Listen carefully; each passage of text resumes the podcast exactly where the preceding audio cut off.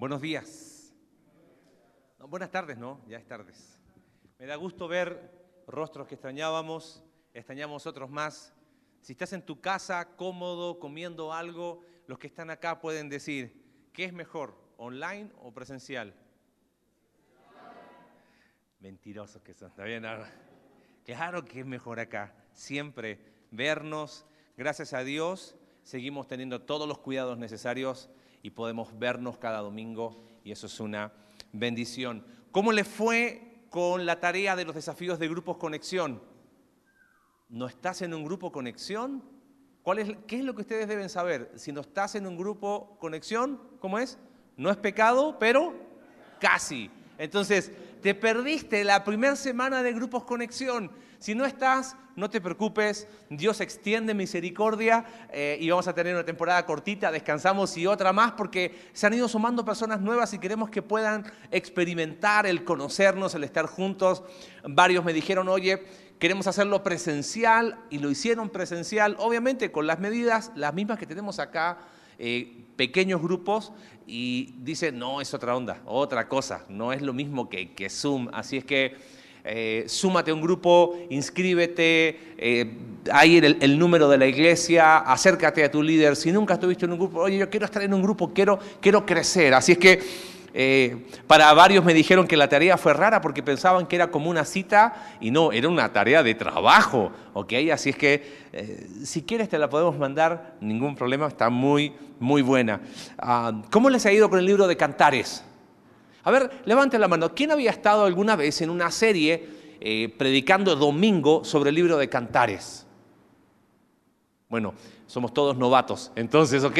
Primera vez. Es raro, ¿no? Es como que, ¿qué dice? Pero nos hemos dado cuenta que el libro de Cantares nos provee ciertos principios que son aplicables a cualquier relación significativa. específicamente el libro de Cantares habla de matrimonio, pero podemos aplicar esos principios a cualquier relación significativa. Padres, hijos, hermanos, amigos, hermanos en la fe, etcétera, etcétera. Y hoy eh, el tema que vamos a englobar en estos capítulos, si tienes tu Biblia ahí, capítulo 5 de Cantares hasta el capítulo 7, si no, abre tu aplicación, cierra las otras aplicaciones, ¿no? Y si no, la vas a tener ahí, o sea, no hay, de dónde, ¿no? Vamos a hablar de un tema que es, ah,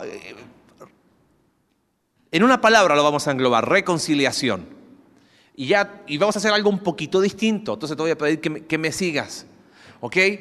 Cuando hablamos de reconciliación, reconciliación es una palabra usada en toda relación significativa, ¿no? Padres se reconcilian con sus hijos, hijos se reconcilian con sus padres después de 30 años, papá te perdono y se reconcilian, ¿no? Matrimonios se reconcilian, después se desreconcilian y se vuelven a reconciliar. Eso pasa sobre todo entre hermanos, ¿no? Se pelean, sobre todo a cierta edad, se agarran a golpes y a la media hora están otra vez abrazados jugando, después se vuelven a agarrar a golpes, después están jugando.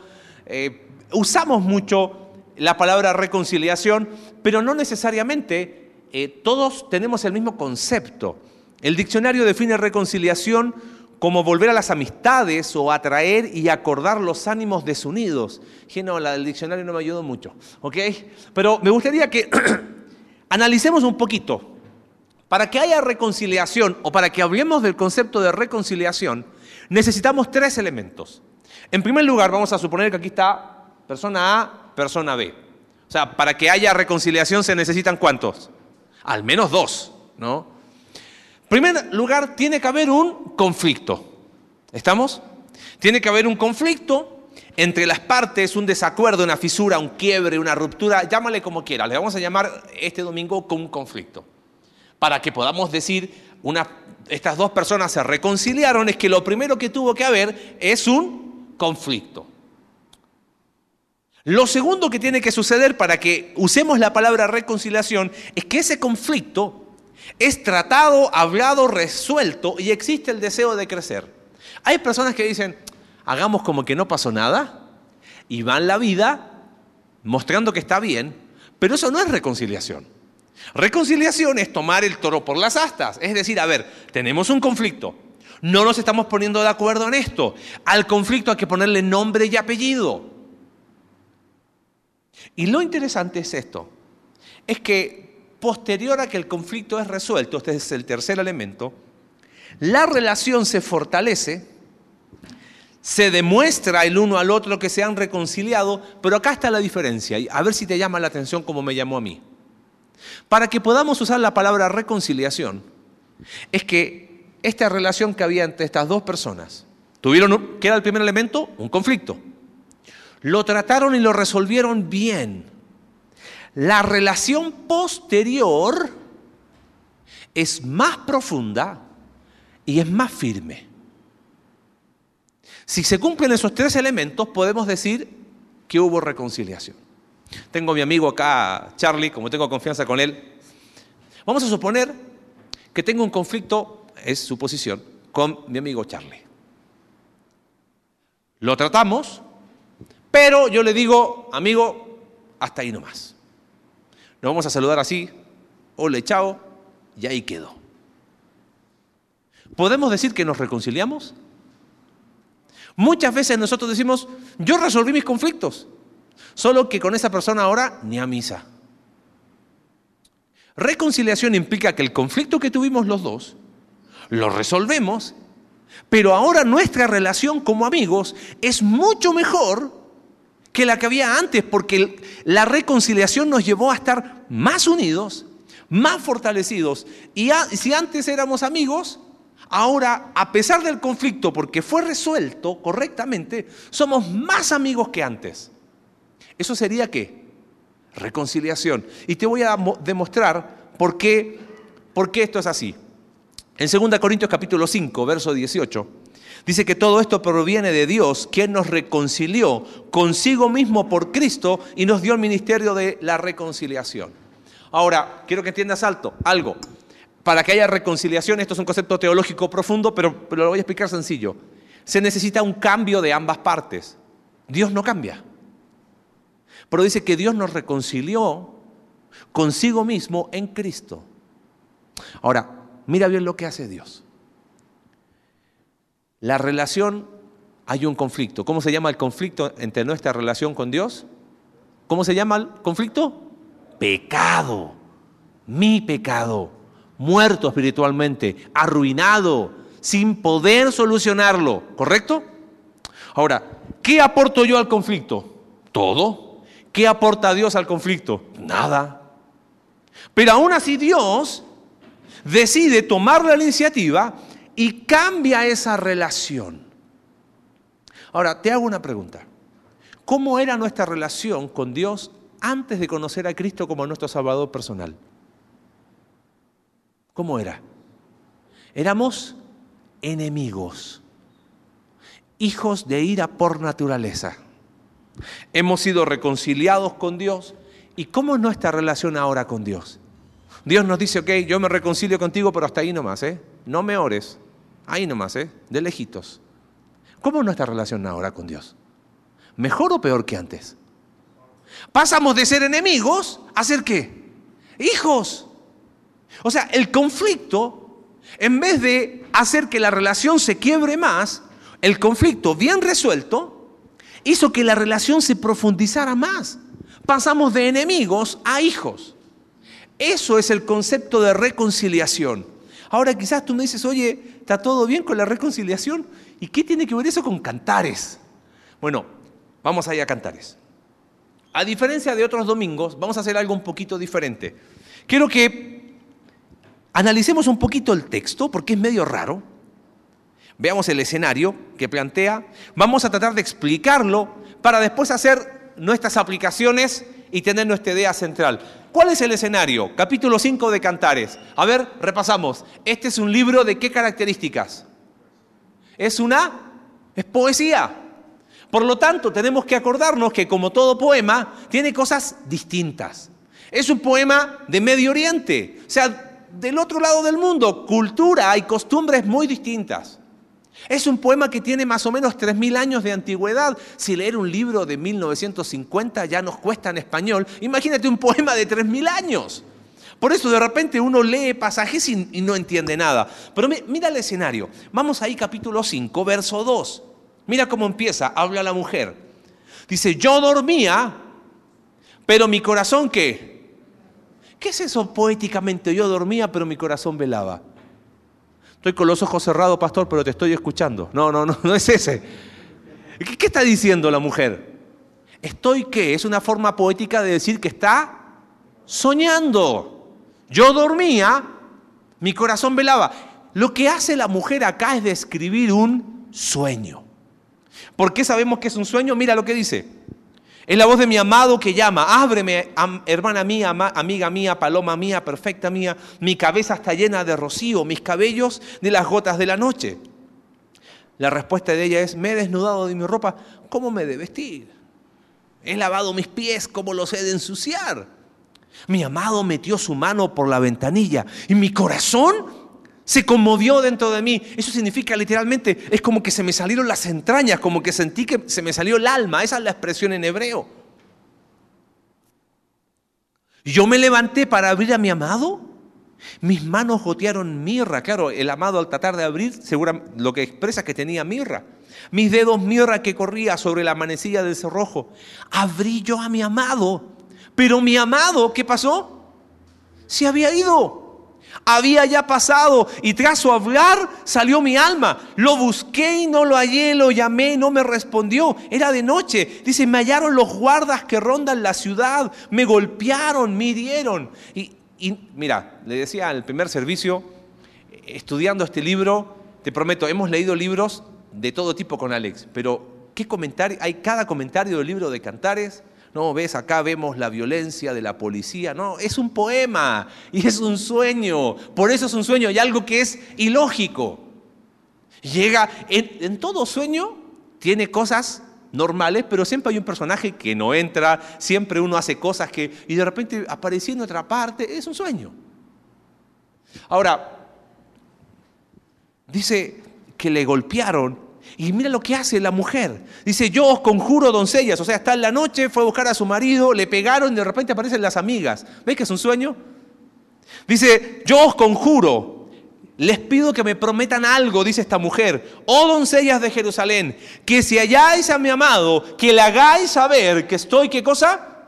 Enferma de amor. En este sueño hay cosas que no son lógicas. Pero lo primero que vemos es que, ¿qué es lo primero que tú ves ahí? Ojo, no estamos interpretando sueños, eh, quiero que entiendan, eh, si les contara cada comentario de Cantares, ves, la esposa tiene que estar lista para recibir a su esposo, así la iglesia tiene que estar lista para recibir a Cristo, no, nada que ver, Cantares no está hablando de eso, ¿ok? Pero, ¿qué es lo que podemos decir que vemos en los primeros versículos? Hay un aparente qué? Conflicto. El marido llegó y no pudo abrir. Le dijo, mujer, amada mía, esposa mía, paloma mía, ábreme. ¿Y ella qué dijo? Ah, ya, ya, ya, ya es muy tarde.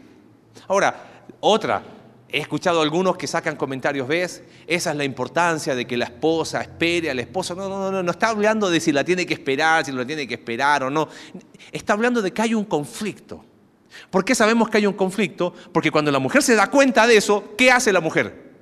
Sale disparada a buscar al esposo. Ahora, hay un giro acá. Porque mira el versículo 9. Estamos planteando el escenario, nada más, ¿eh?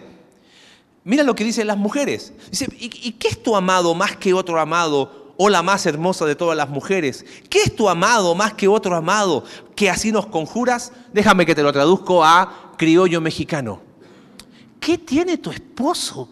¿Qué, le ves a tu esposo para que nos estés diciendo que te prometamos que si donde lo vemos le vamos a decir, ¿qué, le viste? Si mira cómo es, una cosa así, ¿no? Lo interesante es lo que hace ella. Dice, mi amado, y empieza del versículo 10 a describir. Dice, mi amado es blanco y rubio. Bueno, ya fui, ya no, eso no es para mí, ¿no? Dice, su cabeza como oro finísimo, sus cabellos crespos, y tampoco, eh, no entra ninguna, y empieza a describirlo. ¿Te acuerdas? Cuando vimos el video de introducción, que si dibujamos las descripciones, es horrible. Es una descripción visual, solo que lo que hace ella es pensar, ¿qué tiene mi amado? Yo te voy a decir, mira, así es mi amado. En la poesía hebrea, a diferencia de nosotros, los ricos son comparaciones. Lo que está diciendo ella es que mi amado es valiosísimo, no tiene precio, es único. Ahora mira cómo viene el hilo. Había un conflicto aparente. Ahora la mujer, fíjate cómo termina el verso 16, tal es mi amado, tal es mi amigo. Preguntan otra vez, toma otro giro. ¿Y a dónde se ha ido tu amado, oh la más hermosa de las mujeres? ¿A dónde se ha ido?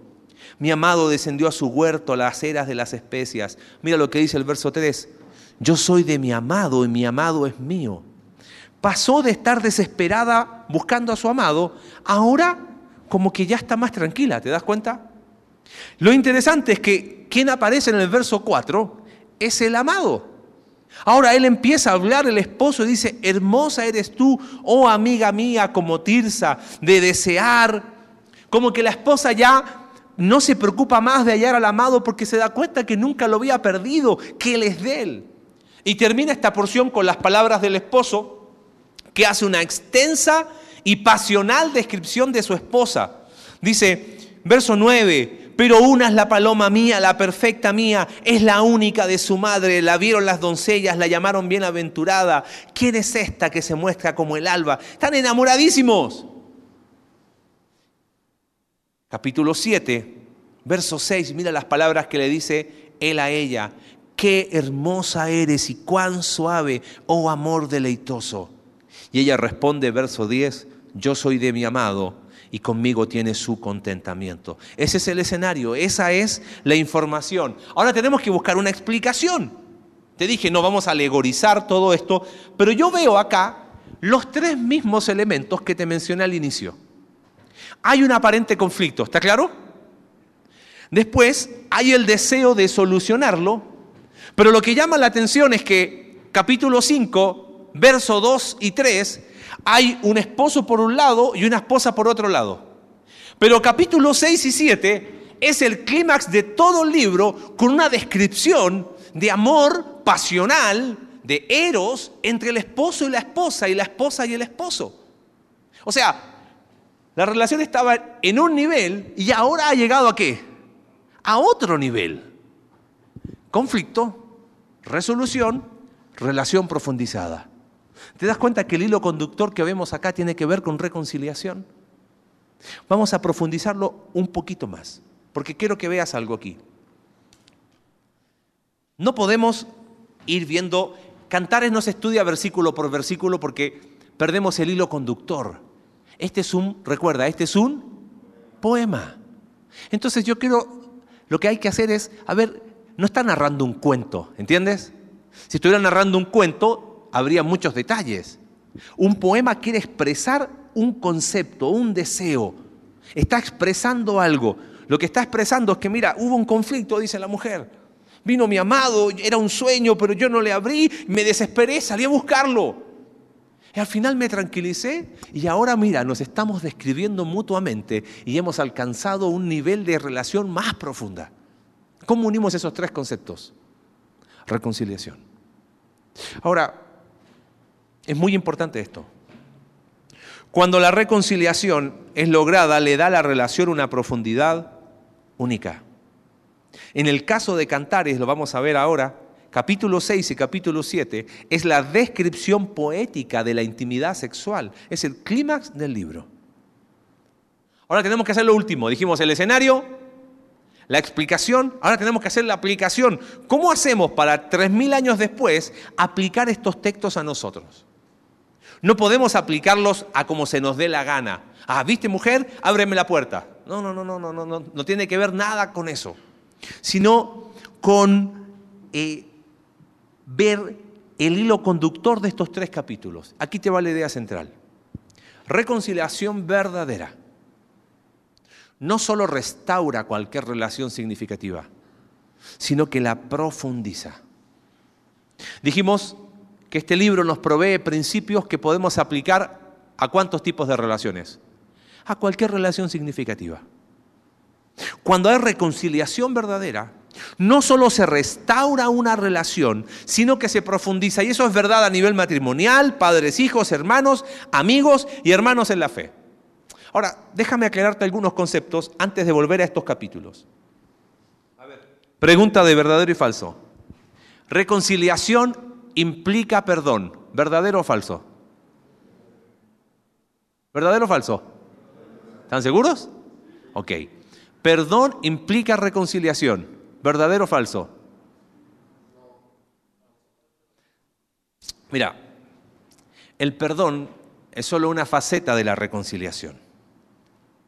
A veces se logra perdón, pero no necesariamente reconciliación. En el ejemplo que puse inicialmente, ok, Charlie me dice amigo, yo te digo, amigo, hasta ahí nomás. La verdad, las cosas ya no son como antes, ya nos vamos a tratar de buenos conocidos y ya está.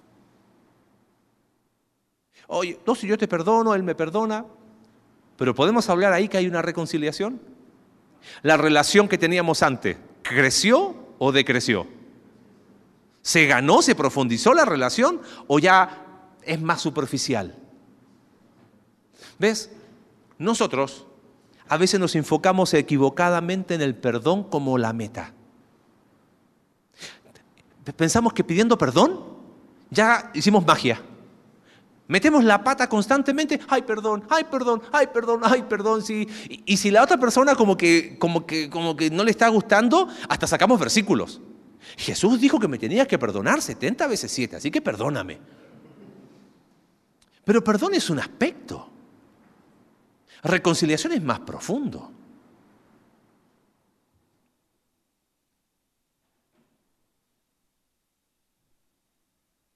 ¿Cuántos se necesitan para la reconciliación? Se necesitan dos. A veces pasa la triste historia que uno de los dos no quiere. Al menos siempre tener la conciencia en paz de que tú y yo hicimos lo que es necesario y está a nuestro alcance para lograr la reconciliación. Pero yo no puedo forzar a una persona que se reconcilie conmigo. Ahora, si reconciliación verdadera no solo restaura, sino que profundiza cualquier relación, ¿cómo, cómo se ve esto en términos prácticos?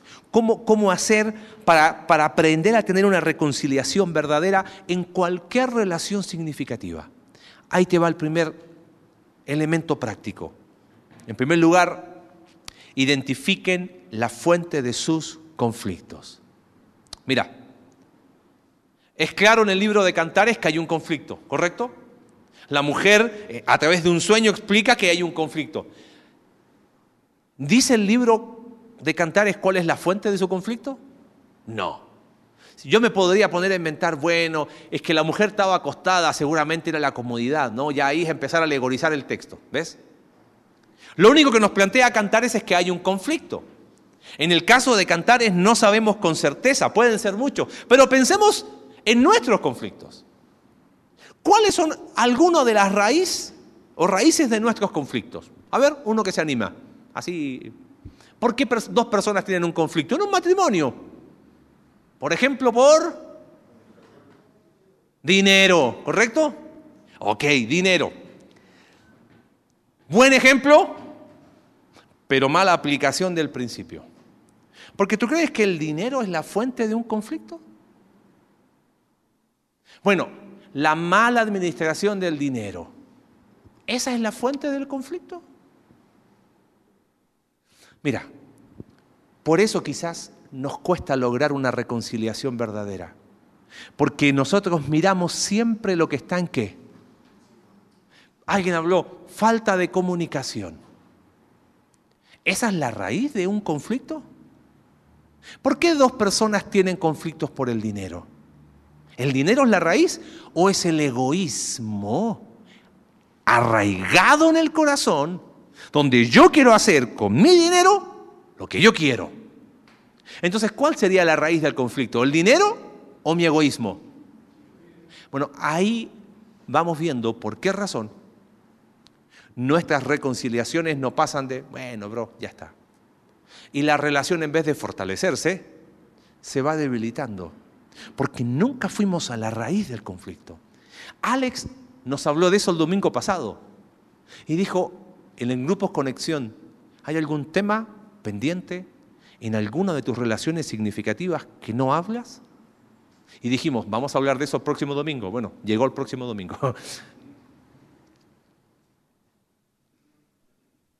Egoísmo. Otra raíz, por ejemplo, problemas de comunicación. Ese sería el síntoma, pero ¿cuál sería la raíz? ¿Por qué dos personas no son capaces de hablar y decir, oye, ¿sabes qué? Esto me incomoda de ti. Mira, yo... Miedo a un desacuerdo. Hablamos de nuestro pecado cultural, ¿te acuerdas? Con tal de llevármela en paz, ¿qué hago? No digo nada. Prefiero no, ¿para qué? Entonces, la falta de comunicación es el síntoma de un problema más profundo. Y vamos por la vida teniendo relaciones significativas rotas a nivel matrimonial, hijos con los padres que no son capaces de decirle a, sus a su papá y a su mamá, papá, es que sabes qué, no estoy de acuerdo con eso. Padres con sus hijos que no son capaces de ponerse de acuerdo y llevan años, escúchame, años con conflictos sin resolver. Y piensan que pueden patearlo y pueden ir caminando por la vida. Necesitamos identificar la fuente de nuestros conflictos. Es interesante, no solamente fuente, porque en el poema de, acá, del capítulo 5, no sé si te llamó la atención algo, porque él llega y dice, trata de abrir, ábreme, amada mía. ¿Y ella qué dice? Pues yo ya estoy acostada. Él quería, ¿y ella qué? No. Pero después, ¿qué hizo ella? Ay, bueno, ahora sí. ¿Y cuando fue? ¿Qué pasaba? Él no estaba. ¿Sabes cuántas relaciones significativas, matrimonio, padre, hijo, hermanos, tienen la misma dinámica?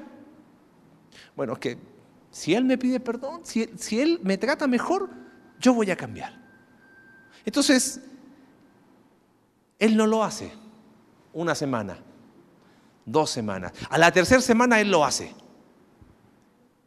Y ella dice, ya me cansé de esperar, ya fue. Entonces el otro dice, ¿Ves? Todo lo que hago, ella no quiere. Entonces hace así. Ahora la otra persona viene y dice, ya sabes qué, en realidad sí, le voy a dar una oportunidad. Va y ahora el otro es el ofendido. ¿Y sabes qué es lo más triste? Años, años así. Ahora sí, ay no, ahora no. Ay, ahora, ah, que ahora yo quiero, pero ahora yo no quiero ay, bueno, pero es que ahora yo quiero sí, pero ahora él no quiere. Permíteme solamente hablar de un concepto, porque quizás tú dices, identifiques la fuente de sus conflictos y tú dices, Marcelo, yo no tengo conflicto con nadie. No tengo conflicto con mi esposo, con mi esposa, con mis hijos, no tengo conflicto con mis amigos, no tengo conflicto con, en el trabajo, no tengo conflicto con nadie. Bueno, probablemente has estado en cuarentena muy estricta y no has salido muchos meses de tu casa. Cambia, cambiemos la palabra. Mira, hay una palabra prima hermana del conflicto. Si, te es muy fuerte la palabra conflicto, me gustaría hablar de desacuerdos. Quizás desacuerdo es dos líneas menos. Los desacuerdos, escúchame bien, son necesarios en cualquier relación. ¿Cómo desacuerdo? Sí. Que haya un desacuerdo significa que hay libertad para expresar lo que soy, que hay libertad para decir, ¿sabes qué? Amigo, no me gusta cuando me tratas así. No, a ver, confesemos nuestros pecados, pueblo mío. Nos ofendemos por todo, ¿no? Como que nos cuesta esa libertad. Oye, cuando hay un desacuerdo implica que hay libertad. Amigo, ¿te puedo decir algo? ¿Sabes que me incomoda cuando me haces esa broma? Está bien, bro, tranquilo. ¿Ves? Un desacuerdo es que hay libertad para expresar, para decir qué está bien, qué no está bien. Me preocupa aquellos que dicen que no tienen desacuerdos. O es porque no los ven, o es porque definitivamente en esa relación ni hablan. Con tal de llevarla en paz, ni hablan. Un desacuerdo no es pecado. El pecado es no ser capaz de llegar a acuerdos. Y el mal manejo de desacuerdos pequeños lleva a conflictos grandes. Y la falta de identificar la fuente de mis conflictos. Vamos a hablar de eso en grupos conexión. ¿Cuál es la fuente de tus conflictos? Ah, yo me enojo por todo. ¿Ah? ¿Por qué? ¿Por qué te molesta? ¿Qué cosas te molestan? ¿En qué momento te molestas? ¿Qué te hace enojar? Y vamos a rascarle. Bueno, quizás ahora nadie va a querer estar en grupos conexión, pero bueno, sobre aviso, no hay engaño. Al identificar la fuente de nuestros conflictos, podremos trabajar en aquello que necesita seguir siendo transformado por Dios. La reconciliación restaura la relación, la profundiza. Primer elemento práctico, identifiquen la fuente de su conflicto. Segundo, resuelvan sus conflictos de forma bíblica. Es muy interesante en este pasaje que, estuvimos leyendo que la mujer cuando se da cuenta que hay un conflicto, ¿qué hace? Ah, ¿Se echa a llorar? ¿Se echa a morir? ¿Qué hace la mujer? Está bien, es un sueño, es un poema, sí, pero te vuelvo a repetir, hay que tratar de entender qué está tratando de comunicar poéticamente.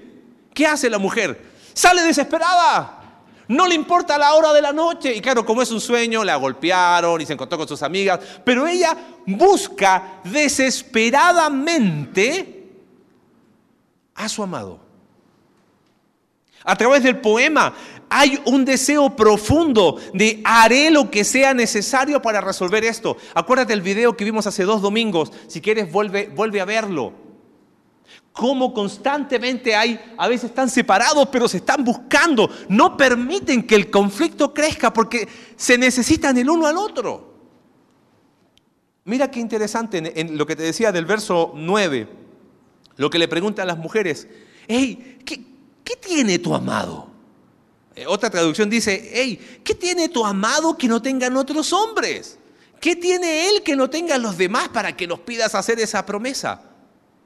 Y la respuesta de la mujer es una descripción llena de amor, de compromiso y de exclusividad. Permíteme dos sugerencias muy prácticas. Estamos hablando, si tuviese que hablar de cómo resolver bíblicamente un conflicto, no tendríamos que hacer una conferencia, ayunamos aquí hasta el miércoles más o menos, ¿no? Porque va muy largo. Pero dos cosas que veo en este texto. Escúchame bien. Siempre toma la iniciativa. escucha bien, siempre toma la iniciativa. Pero es que yo soy el papá y mi hijo, papá, mamá, siempre toma la iniciativa. Quizás como hijo dices, sí, pero que ellos son los adultos. Hijo, siempre toma la iniciativa. Esposo, siempre toma la iniciativa. Esposa, siempre toma la iniciativa. Entre amigos. Y quizás tú dices, pero yo soy el ofendido. ¿No se supone que el que tiene que tomar la iniciativa, ¿quién es? ¿El que ofendió? Bueno, partí hablando de reconciliación de Dios con nosotros. ¿Quién es el ofendido? Dios. ¿Quién es el ofensor? Yo. ¿Quién toma la iniciativa? ¿Yo la tomo? Ay, Diosito, reconcíliate conmigo. ¿Qué aportamos? ¿Todo mal? Y Dios tomó la iniciativa, más Dios muestra su amor para con nosotros, en que, en que viendo que nosotros hicimos algo, en que siendo aún pecadores, Cristo murió por nosotros.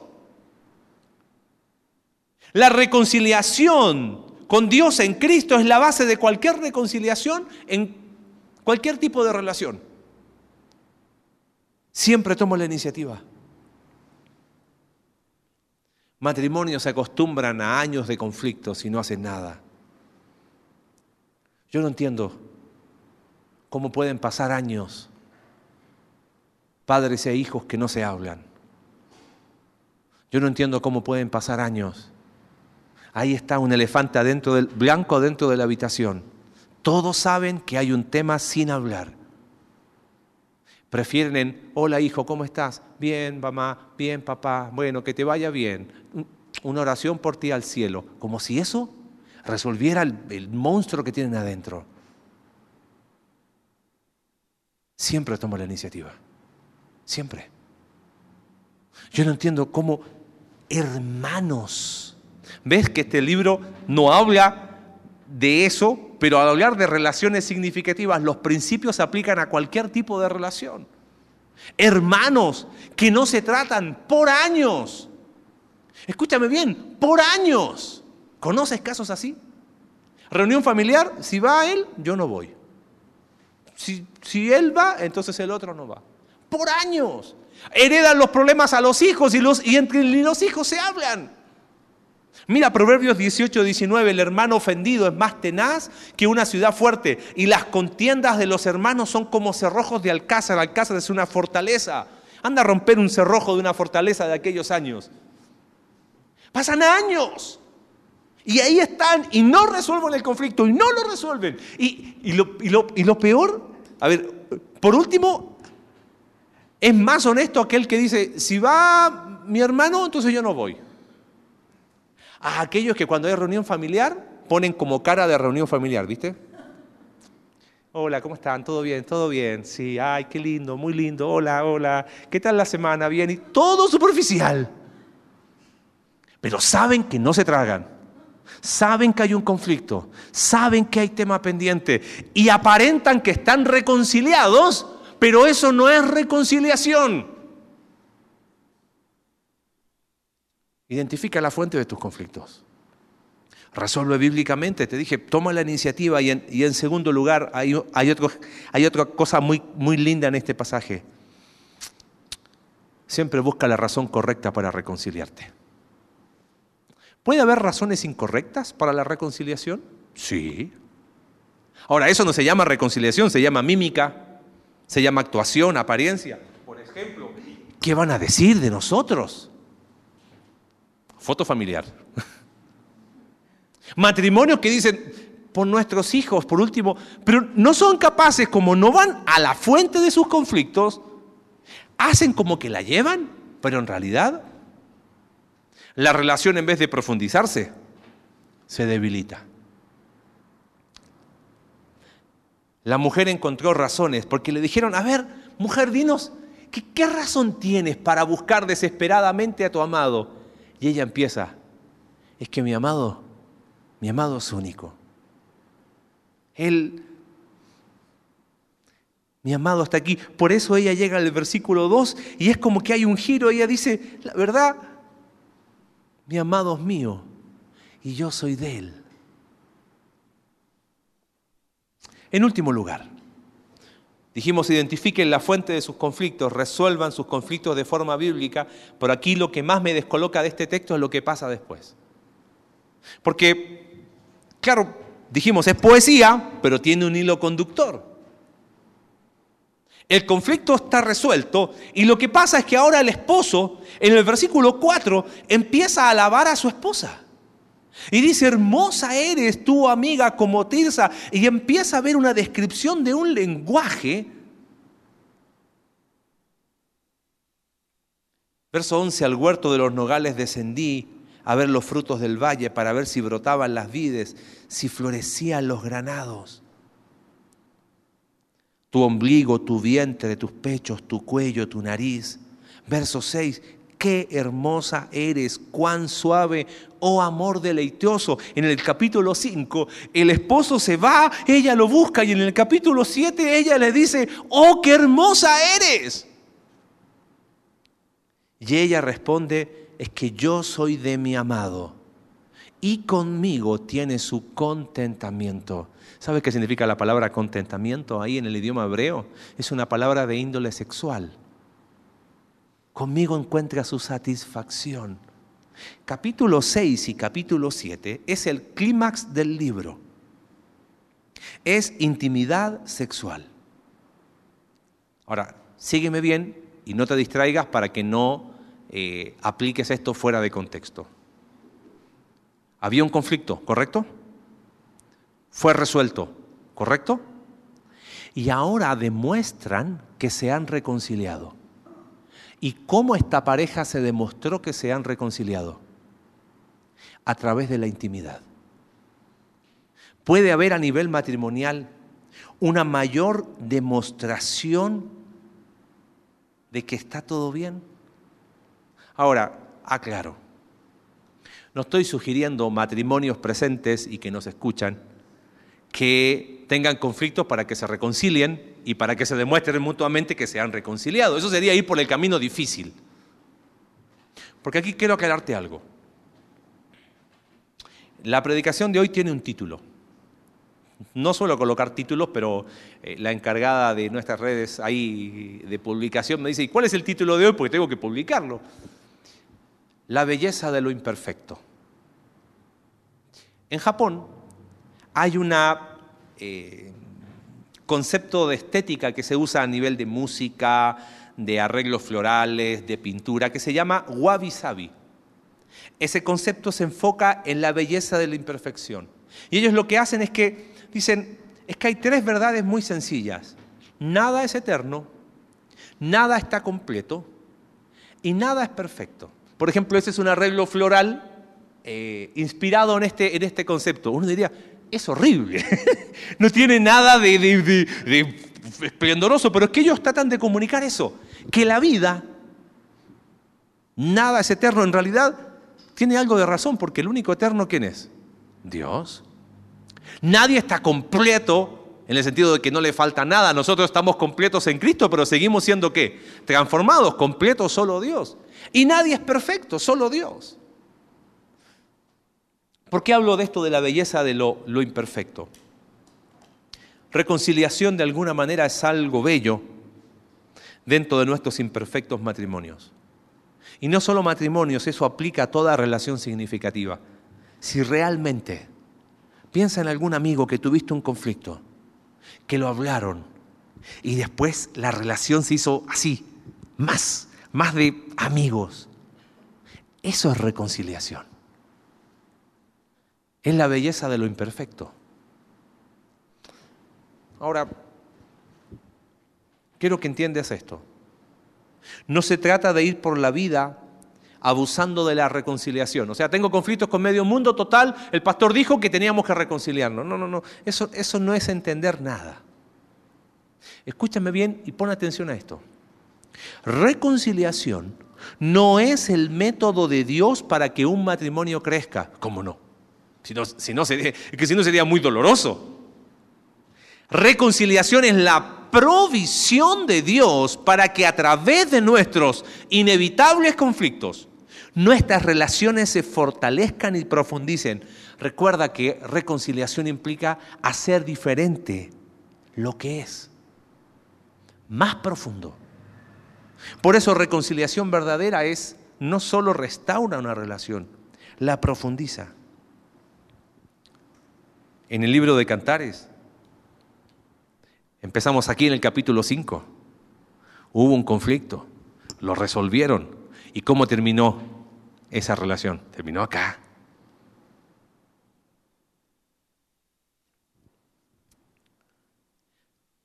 Hay algunos que caen en el siguiente ciclo.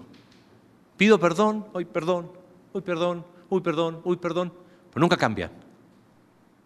Reconciliación implica que la relación que tenía con alguien a través del conflicto se bien resuelto, no solo se restaura, sino que ahora la relación es mejor, o sea, hay un cambio. ¿Quiénes caen en la dinámica de perdón, perdón, sin cambio? Nunca han entendido la reconciliación. Ahora, para vivir relaciones basadas en la no más que basadas, restauradas a través de la reconciliación. Yo debo entender lo que hizo Dios. Y mira lo interesante. Solamente termino con esta lectura, segunda de Corintios capítulo 5, el texto que leímos recién.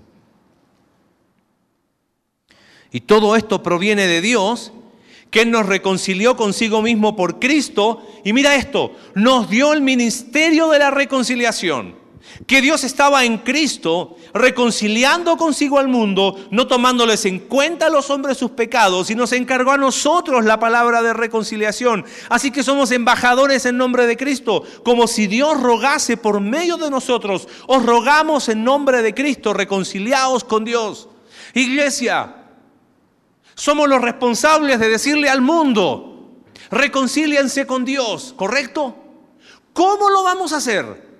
Si yo no soy capaz de vivir vidas reconciliadas con mi papá, con mi mamá, con mi esposo, con mi esposa, con mi hermano, con mi amigo, con mi hermano en la fe, ¿cómo le vamos a anunciar al mundo? Reconcíliense con Dios. Si yo vivo una vida llena de maletas, de relaciones no restauradas, perdón y nada más, perdón y nada más, ay perdón, ay perdón. Pero querer cambiar y ser transformado, reconciliación no nos gusta. Porque hay que ir a la fuente. Ah, este es mi problema. Preferimos llevarla en paz. Creemos que la reconciliación tiene un precio muy alto y lo que no se dan cuenta las personas que no son capaces de reconciliarse es que el dolor de no hacerlo siempre es mayor. ¿Cómo le vamos a decir al mundo? Reconciliados con Dios. Si en mi vida yo tengo relaciones en las cuales no hay reconciliación. Te dije, se necesitan dos. Si a lo mejor la otra parte no quiso, al menos la frente en alto de que hiciste todo lo que está a tu alcance. Y nunca te olvides que para vivir o para poder tener reconciliación en cualquier tipo de relación significativa, yo debo entender la reconciliación que Dios tuvo conmigo. ¿Estás reconciliado con Dios? ¿O estás lejos de Dios? ¿Estás reconciliado con Dios? O simplemente eres una persona que escucha el mensaje del Evangelio y ah, está bueno ir a la iglesia. Cristo efectuó la reconciliación. Si entiendes eso, vas a empezar a caminar a través de la reconciliación verdadera que no solo restaura, profundiza una relación. El próximo domingo terminaremos el libro de Cantares. ¿Quién iba a pensar que ibas a extraer tantas lecciones prácticas? Mucho para aprender, primariamente a los matrimonios, secundariamente a cualquier relación significativa. Dios se reconcilió con nosotros en Cristo. Vaya como lo hizo. Vamos a orar. Dios, te damos gracias por tu palabra. Gracias porque como hijos tuyos experimentamos la verdadera reconciliación. Éramos enemigos. Hoy por la fe en Cristo somos hijos. Y hoy podemos disfrutar de una relación única contigo, Dios. Y mientras oramos en silencio, te hago una pregunta. ¿Has experimentado personalmente el Evangelio, como nos hablaba Alex mientras cantábamos? ¿Puedes decir que en Cristo estás reconciliado con Dios? El mensaje del Evangelio fluye cada día, por, por cada página de la Escritura. Porque el anuncio de reconciliados con Dios no solamente es afuera, es a todo aquel que aún no ha tenido un encuentro personal con Cristo. Si es tu caso, creo que tienes una conversación pendiente con Dios. ¿Tienes dudas? Acércate a nosotros. Y después te hago una pregunta muy personal. ¿Hay alguna relación quebrada? ¿Hay alguna relación rota? ¿Hay alguna relación que, que pende de un hilo? que no ha experimentado una verdadera reconciliación. Sabemos que se necesitan dos. Al menos si en tu caso no se puede, que no sea por ti. Y si aún hay chance, toma la iniciativa. Gracias Dios. Gracias por dejarnos la palabra de reconciliación a nosotros no solamente queremos predicarla, queremos vivirla. Oramos en el nombre de Jesús. Amén.